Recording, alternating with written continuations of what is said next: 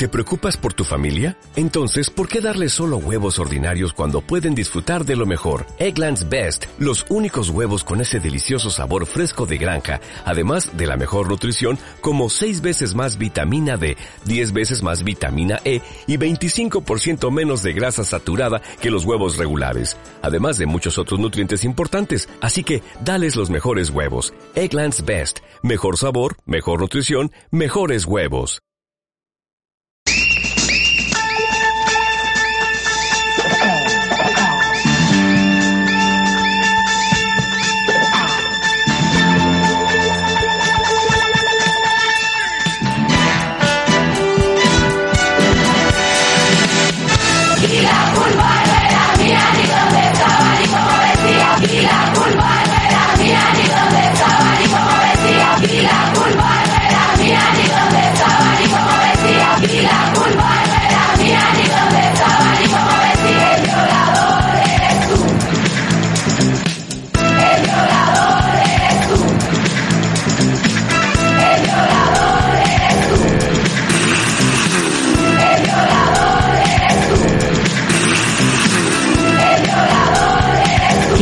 ¿Qué tramáis morenos?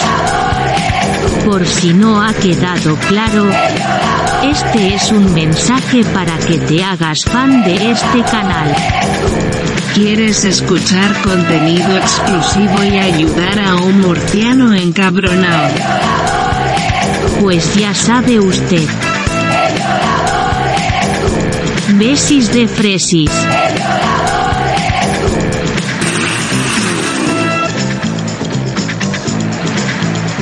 Sayonara, fachas.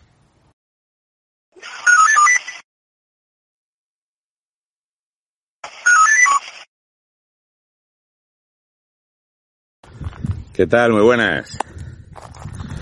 Hablamos español. Sí, parece una locura, ¿verdad? Esta es la gorra que llevo. Es una gorra de la patrulla Águila, que tiene este muy reconocible simbolito, que tiene mucho que ver con la aviación en España. ¿Vale? Incluso tiene una extraña franja aquí que parece la bandera de España. Qué cosa, ¿no? Es acojonante. Yo soy español y dentro de que soy español, pues soy de Murcia y dentro de Murcia pues soy de Fuente Álamo, pero lo primero es que soy español, ¿vale? Bien. De hecho, lo primero en mi vida es que soy padre y lo segundo es que soy marido y familiar y lo tercero más importante es que soy español, es algo que me ha curtido el carácter y mi forma de ser. Me hace muchísima gracia para mal cuando la gente está totalmente ofendida con el tema del español.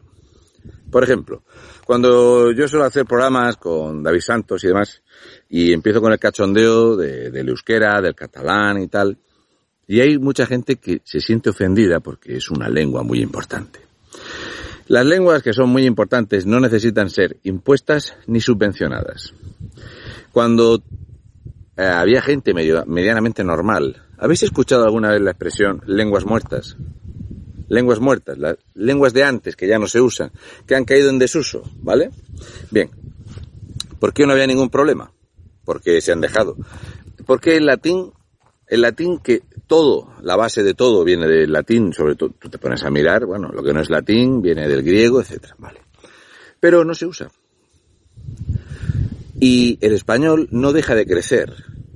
Y las lenguas regionales, cuanto más globales todo, no paran de decrecer. Entonces tenemos un gobierno que parte de la política globalista de fracturar este país es idiomáticamente. Primero fue con el idioma, la forma de hacer la España federal inventada de las regiones históricas. El idioma. Lo segundo es la vertebración territorial del agua. El agua vertebra un país como ha vertebrado la cultura. Tú te pones a ver dónde empieza la humanidad, pues siempre es en los lechos de los ríos y donde hay ríos caudalosos, ahí empezó la humanidad a establecerse por motivos obvios evidentes. Y nosotros estamos deconstruyendo idiomáticamente y sobre todo la estructura del agua. Esas Españas asimétricas multinivel. Bien. La España asimétrica multinivel, tócatelos, resulta que hay gente, personas normales y corrientes de a pie, como tú y como yo, que en algún momento decidieron dar la cara por los que no la dan. Representar públicamente a aquel que, le da vergüenza que en Alicante te quieran imponer el catanciano, que es ese valenciano catalanizado, porque el catalán se ha francesado y el gallego se ha portuguesado. Así estamos. Y luego tenemos ese batúa, ese euskera que de palabras inventadas que realmente da eh, chiste de escucharlo, como si alguien cuando empieza es la lengua más antigua de Europa. Sí, es una lengua que no es una lengua romance de los germanos, de los bárbaros del centro de Europa. Y decían croquetoac o patatoac. ¿En serio? A todo le ponemos una K, una X y una T o una Z. Etza. ¿Y eso es un idioma? Este año, con más de 322 millones de euros de dinero público para imponer el euskera. Esta camiseta que me regalaron y una para el pequeño Rodrigo, cuando yo la recibí, casualmente el día que recibimos el paquete, eh, saltó la noticia de las nuevas convocatorias para plazas públicas en la comunidad autónoma vasca. Resulta que tener un manejo fluido, hablado y escrito, de este nuevo pseudo idioma, medio lengua, medio dialecto, retocado al gusto e inventado en laboratorios del idioma, porque yo tuve la suerte de conocer a un señor que se inventaba el bable, contratado por el gobierno asturiano, y su eh, trabajo era escribir palabras que sonasen asturiano, como suena. empezaba a hacer fonéticamente una palabra que la gente al escucharla dijera, ah, pues ese es asturiano, es bable. Los idiomas, por eso se quiso imponer. Fracturar España en cualquier lugar donde hay un socialista, en Aragón están en lo, con lo mismo, en Extremadura también hay una lengua propia y así sucesivamente. Pues cuando recibí esta camiseta, casualmente una persona de Navarra, que era profesora, ahora está jubilada, me comentaba la vergüenza de la imposición lingüística de cómo el manejar o escribir o hablar este euskera actual, este batúa, resulta que era más puntuable en una oposición que tener un máster, un posgrado, un doctorado. Si sumas un doctorado, alto nivel alto de inglés, nivel alto de alemán, conocimientos de francés, experiencia laboral, tiene menos puntos que hablar euskera. Es acojonante. Entonces, si toda esta gente que defiende esta España con estas lenguas impuestas, porque yo lo que defiendo es la variedad de la cultura, nuestra riqueza cultural. ¿Me habéis escuchado hablar de esto? demasiadas veces.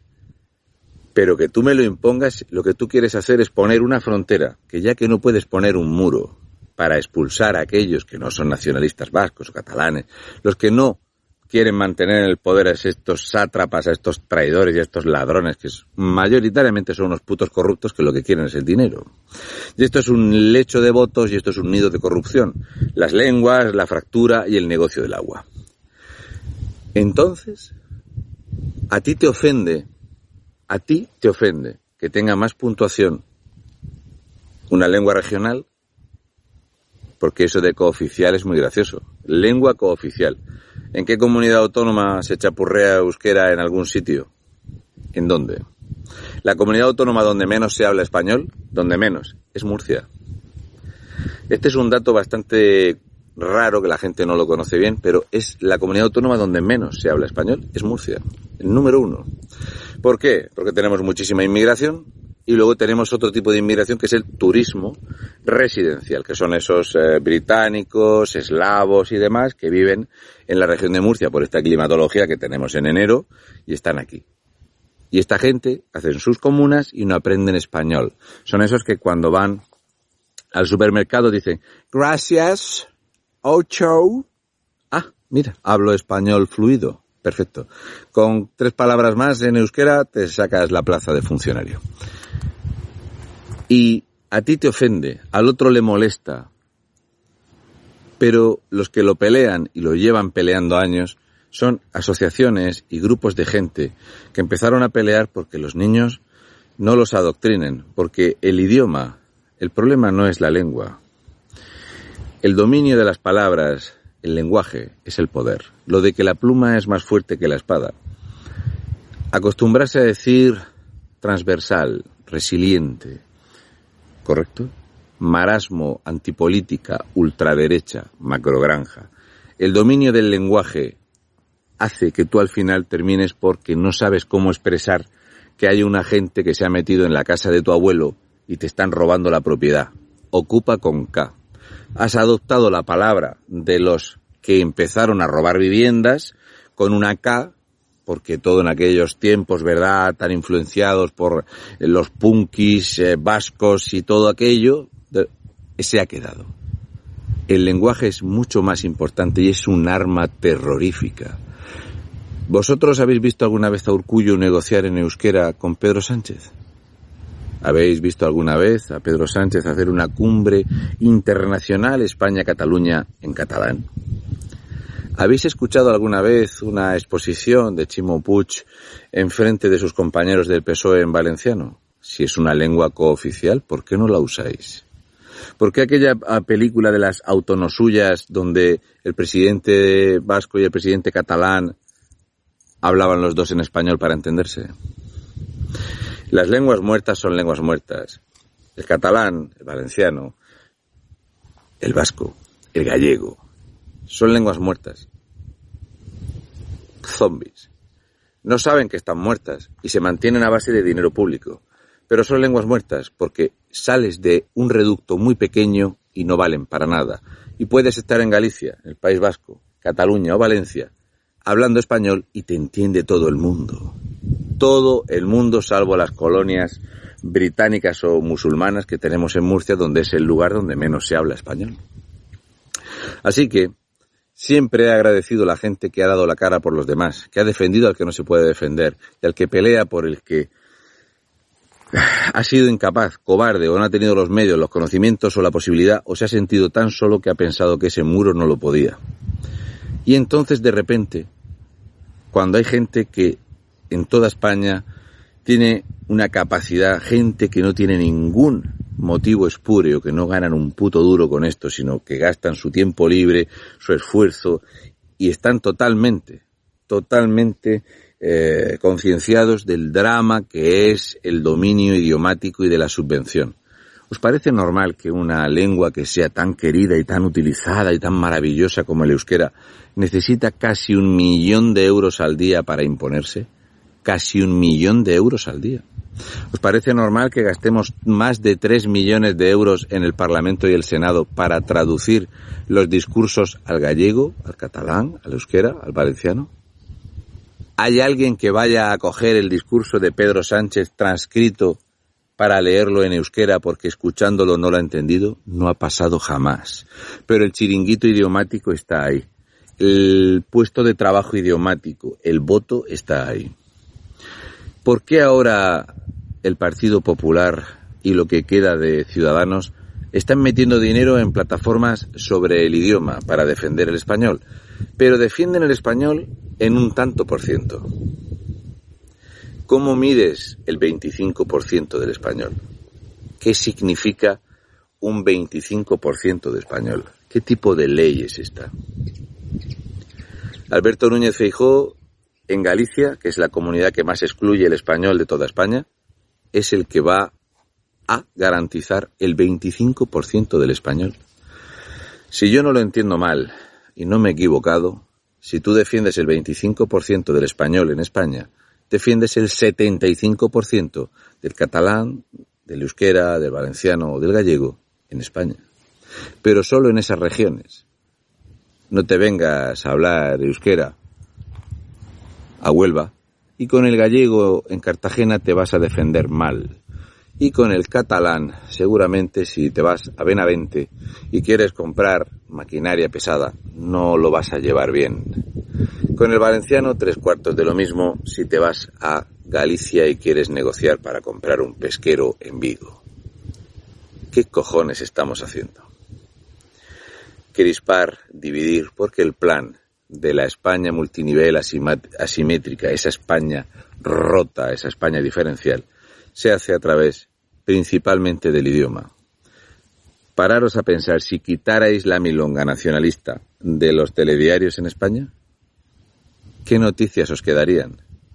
Pues volveríamos a tener noticias internacionales, los españoles sabrían quién es el presidente de Uruguay, sabrían quién es eh, el presidente de Kuala Lumpur y habría otro tipo de noticias, pero es tan sencillo y tan cómodo darle prebendas a esto.